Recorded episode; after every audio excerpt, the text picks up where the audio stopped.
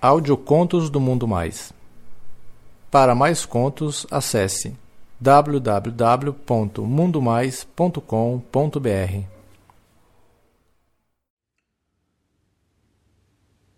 Naquele ano de 1993. Um conto de Ion Alexandre de Luca, lido por Carlos Dantas.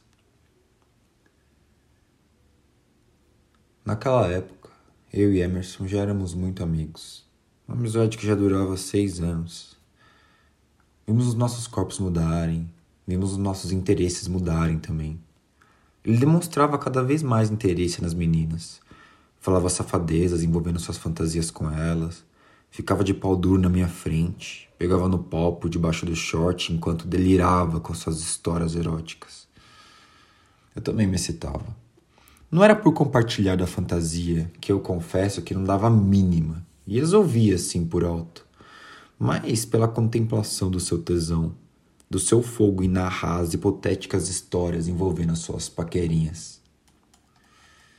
O que eu sentia pelo Emerson era muito mais do que amizade. Era uma mistura de carinho fraterno e tesão. Quanto mais o tempo passava, mais ardia a vontade de fazer coisas com ele que eu mesmo nem sabia dizer ao certo o que eram. Só que eu desejava pegar ele, sentir ele, masturbar ele, cheirar a pele dele, suas axilas, seu pescoço, seu pau, seu saco e tudo mais. Enquanto ele delirava lá contando as histórias dele, eu ficava delirando na minha me imaginando no lugar das piriguetes que ele citava. A gente era muito unido. Fazíamos coisas juntos que, meu, sem maldade, eu juro, qualquer um diria que havia algo mais entre nós. A gente ia à praia e na volta tomava banho juntos no meu quarto. A gente trocava de roupa um na frente do outro, a gente não tinha pudor. Era assim desde que a gente se conheceu, desde criança. A gente dormia um na casa do outro. Ele gostava mais de dormir na minha casa, né? Porque a minha mãe era muito gente boa e gostava muito dele. Meu pai tinha falecido quando eu tinha quatro anos. Desde então, era só eu e ela. Por isso, ela sempre preferia que os meus amigos viessem para casa do que eu ir para casa dele, né? E para isso, ela criou o quarto que toda criança gostaria de ter: brinquedos, videogame, computador, TV, videocassete na época, né, gente? E etc. E apesar de ter outros amiguinhos, o Emerson sempre foi meu preferido. Ah, mano. Quem é gay sabe do que eu tô falando. Meu. Desde aquela época, eu já tinha por ele um sentimento que era diferente do que tinha pelos meus outros amigos. Gostava de encostar nele. E eu percebia que com ele tinha uma certa reciprocidade naquilo. Ele mantinha contato físico comigo, que ia além de brincar de briga, sabe? Como as crianças fazem. Se a gente estivesse assistindo TV, ele deitava no meu colo. Às vezes, quando fazia frio, a gente dormia na mesma cama, mesmo tendo duas camas no meu quarto.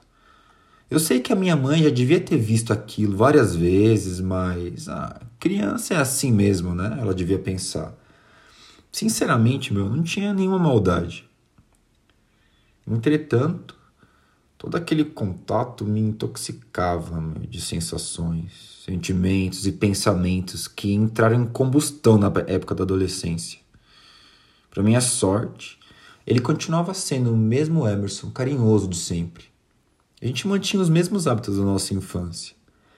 Ríamos das mudanças bizarras que iam acontecendo conosco sem um pingo de vergonha da nudez um do outro. E o calor do seu abraço ainda era o mesmo. E então havia as histórias fantásticas que ele contava. E ali extravasávamos nosso tesão.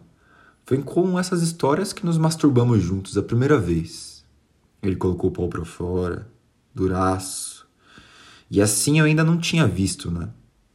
E começou a se masturbar, dizendo que tinha visto um vídeo na casa de um primo em que um homem fazia isso com o pênis. Ele me incentivou a fazer o mesmo. E ali a gente ficou friccionando os nossos pênis com as mãos. De primeira, eu não tinha visto muito interesse em prosseguir naquilo por muito tempo. Até que um dia ele teve seu primeiro orgasmo. A gente já sabia o que era esperma, mas do pênis dele só saía um líquido viscoso, transparente. O meu primeiro orgasmo aconteceu nessa mesma noite, enquanto eu me masturbava, olhando para ele dormindo na cama do lado. Ah, a partir dali, a masturbação passou a ser uma atividade mútua, sistemática, mas a gente não se tocava. A gente curtia só apenas o ato solitário compartilhado um com o outro.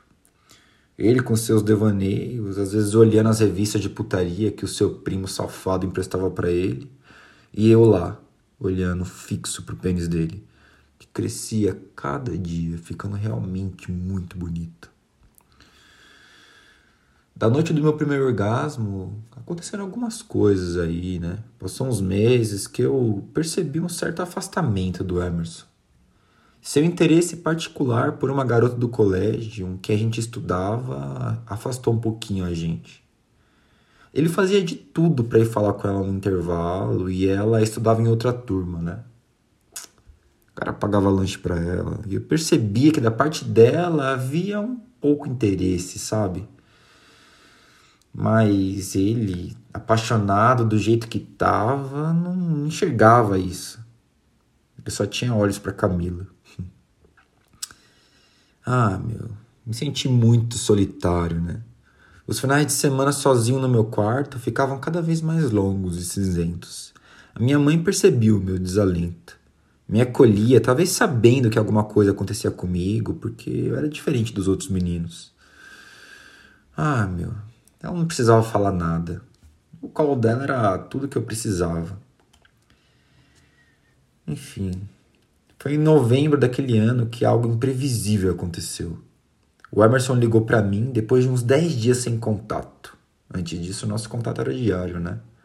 Perguntou o que eu estava fazendo e perguntou se podia vir aqui em casa. Depois de umas duas horas ele veio. Aqui em casa já fazia no mínimo umas três semanas que ele não aparecia. Da última vez ele estava só de passagem, né? Dormir aqui? A última vez tinha sido em agosto. Eu recebi ele, né, calorosamente, dizendo claramente a ele que eu estava com saudade. Até me emocionei quando ele disse que também tinha saudade de mim. Eu percebi que ele estava um pouco abatido, olhos vermelhos e inchados. Ele estava chorando muito, né? Ao chegar no quarto, ele sentou na cama, que era dele, né? E eu na minha. Aí eu perguntei para ele o que tinha acontecido e ele se atirou na minha direção, chorando, deitando a cabeça no meu colo. A única coisa que eu podia fazer foi fazer carinho nele e esperar ele se recompor. Foi quando, mais uma vez, perguntei o que estava acontecendo. Aí ele explicou que ele e Camila já vinham ficando havia algum tempo, mas que, misteriosamente, a família dela resolveu mudar de cidade. Não tinha nenhuma explicação, meu. Não sabia nenhuma informação. Ela só tinha sido proibida de falar com ele e em seis dias eles foram embora da cidade, naquele mesmo sábado de chuva. Eles nem chegaram a se despedir. Porra, meu. Doeu como se fosse em mim. Imaginei lá, de repente, o Emerson indo embora para algum outro lugar sem se despedir de mim. E eu tive vontade de chorar também. Ah, meu. Podia imaginar exatamente o que ele estava sentindo. Mesmo lá, corroído pelo ciúme, eu amava ele demais, meu. E por isso eu fui solidário com a sua dor. Tentei durante a noite alegrar ele, mas nada lhe tirava um sorrisinho que fosse. Então achei melhor deixar pra lá. Fiquei só deitado na minha cama, com ele do meu lado. A gente não falava uma palavra. Às vezes ele contava alguma situação vivida entre ele e a Camila. E eu me perguntava se eles chegaram a transar e tal, mas não tinha coragem de perguntar para ele aquilo. Sono chegou e como estava frio e ele muito triste, eu não me importei que ele dormisse comigo. O edredom era grande para nós dois. Eu virei para a parede e senti as minhas costas em contato com seu braço gelado. No meio das minhas fantasias eróticas, eu fiquei até de pau duro, mas eu fui vencido pelo sono. Eu devo ter cochilado alguns minutos quando eu senti o Emerson mudar de posição. Dessa vez, eu senti o braço dele me envolvendo. Ele me abraçou e colocou seu tórax nas minhas costas. A sensação de aconchego naquela posição de conchinha foi gratificante, principalmente por causa do frio. A gente tava lá os dois de short de dormir e nenhum dos dois usava cueca. E eu ouvi ele sussurrando que eu era o melhor amigo que ele tinha. Me deu um nó na garganta, cara. Mas eu fiquei quieto. Eu achei, sei lá, que ele pudesse pensar que eu tava dormindo. De fato, eu tava naquele momento, sabe, que tava com tanto sono que é difícil de se mexer. Só que meu coração palpitava com aquele contato tão íntimo. Eu nunca antes tinha visto maldade naquela posição em que dormimos tantas vezes. Mas aquela vez, meu, a minha mente estava suja e pecando de uma forma horrível. Mesmo assim, eu estava lá, uma pedra, e tentando controlar minha respiração que insistia em ficar ofegante. Eu me concentrei no contato com o corpo do Emerson. Eu senti o seu coração palpitando. O que será que estava provocando aquilo, meu? Alguns minutos se passaram e a sua mão em volta de mim passou a alisar minha barriga. Ele se mexeu para mais próximo, colocando dessa vez o seu quadril perto do meu. Caralho. O pau dele tava muito duro, meu. Nesse momento, meu coração tava quase saindo pela boca. Eu não estava mais conseguindo direito controlar minha respiração. Eu comecei a sentir os espasmos do pênis dele contra as minhas nádegas. Caramba, a gente estava separado só por duas camadas bem finas de tecido. Eu pensava nisso e isso só piorava a coisa. Minha rola já tinha ensopado meu short e ele não parava de alisar os pelinhos da minha barriga, subindo até os meus mamilos. Eu sentia também a respiração forte dele na minha nuca.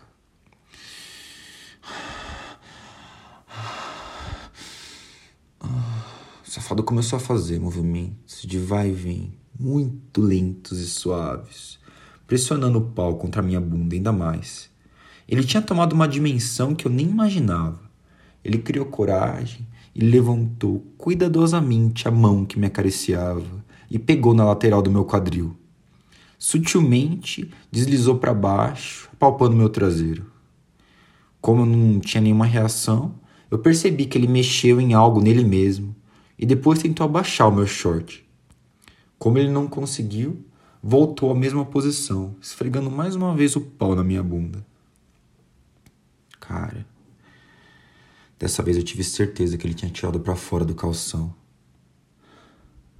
Ele começou a transpirar embaixo do edredom Onde antes estava frio, agora estava um calor, filha da puta. O meu corpo estava ardendo. Eu não sei se ele ainda acreditava que eu estava dormindo ou não. Eu só sei que não aguentei mais e lentamente eu repousei minha mão esquerda, que estava livre, em cima do meu quadril esquerdo e abaixei meu calção. Eu morri de medo que ele descobrisse que eu estava acordado e parasse, mas não. Eu facilitei as coisas, né? A gente estava consciente do que estava acontecendo. Estávamos lá, acordados, e a gente sabia exatamente o que a gente queria naquele momento. Caralho, agora era só pele, meu. O pau dele era ainda mais quente que o corpo dele. Pegava fogo. Escorregava pelo meu rego, que não tinha nenhum pelo. Lubrificado pelo nosso suor e pelo líquido que saía do pau dele.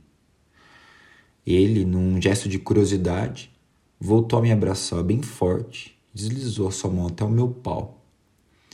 Quando tocou ele, sentiu duro como pedra e todo babado também, e respondeu apertando o corpo ainda mais contra o meu.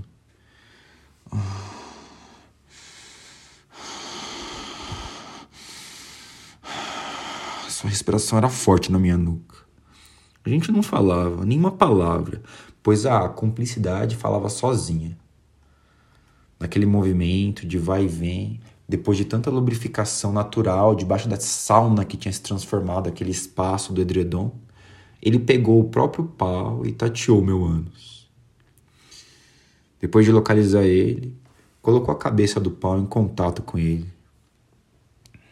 Ele esfregava com muito carinho a borda, me fazendo querer morrer de tanto tesão. A minha mão esquerda, que minutos atrás estava ociosa, Agora cuidava de envolver meu pênis com muito vigor.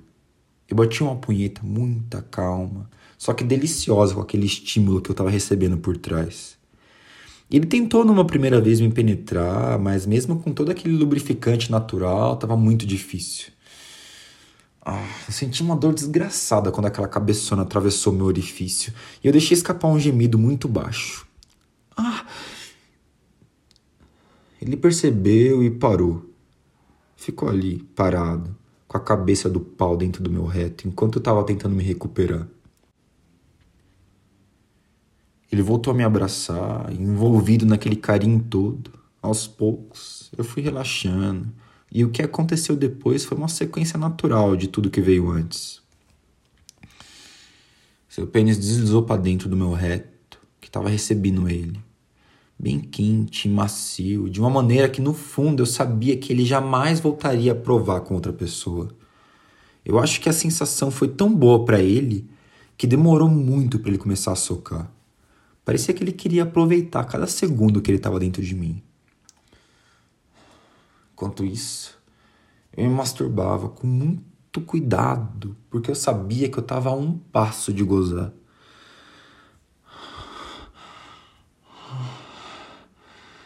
As estocadas dele começaram bem suaves e foram se intensificando até que ele parou e gemeu no meu ouvido. Ah! Ah! Ah! ah. Ele gozou. Ah. Eu gozei imediatamente depois, mirando contra a parede e tentando ao máximo proteger com a outra mão que caísse esperma no lençol da cama. A gente estava num êxtase tão profundo que ele nem tirou o pau de dentro de mim.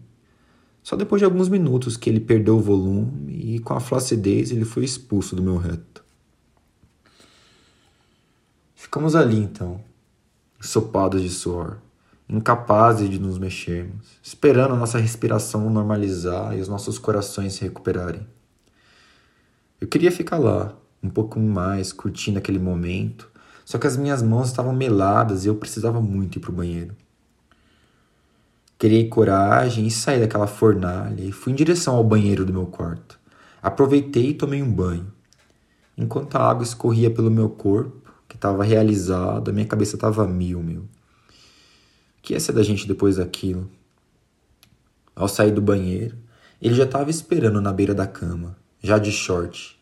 Levantou e entrou no banheiro sem nem olhar para mim. Fiquei super mal e deitei na cama com lágrima nos olhos. Eu sabia que ele ia sair do banheiro e ia deitar na cama dele sem falar comigo. Fiquei ali, de cara para a parede, perdido em pensamentos. Já arrependido de ter manchado a amizade com alguns minutos de prazer. Só que ao sair do banheiro, foi para minha cama que ele veio. Ele deitou e me abraçou e falou baixinho, próximo do meu ouvido. Você é o melhor amigo que alguém pode ter. E aquelas palavras me encheram de alívio. Eu não sabia exatamente o que significavam, mas pelo menos elas serviam para me mostrar que nada tinha mudado. E assim, abraçados, finalmente dormimos. No dia seguinte, a gente acordou praticamente juntos. Reatamos a nossa rotina normal de final de semana: videogame, TV, almoço, e de fim de tarde a gente saiu com alguns outros amigos. Muitas outras noites como aquela aconteceram. Meses depois, já completamente despido de qualquer culpa ou pudor, a gente explorava o corpo um do outro com naturalidade e cumplicidade. E os anos que seguiram nos foram repletos de experiências mútuas. Fomos o grande acontecimento da vida um do outro naquela época. Só que era natural que uma hora os pulsões heterossexuais do Emerson voltariam a clamar por serem saciados. Ao mesmo tempo, eu necessitava de outras experiências, e o afastamento dessa vez foi compreensivo e consensual. Enfim, o que antes chegou a ser rotina tornou-se lembranças, memórias secretas, no íntimo meu e dele, de que jamais voltamos a conversar. Hoje continuamos melhores amigos. Eu sou padrinho da filha mais velha dele e ele é uma presença constante na minha vida. Meu namorado adora ele. Mesmo assim, vez ou outra, nos momentos de solidão ou antes de dormir, meus pensamentos viajam no tempo e revivem o que aconteceu naquele ano de 1993.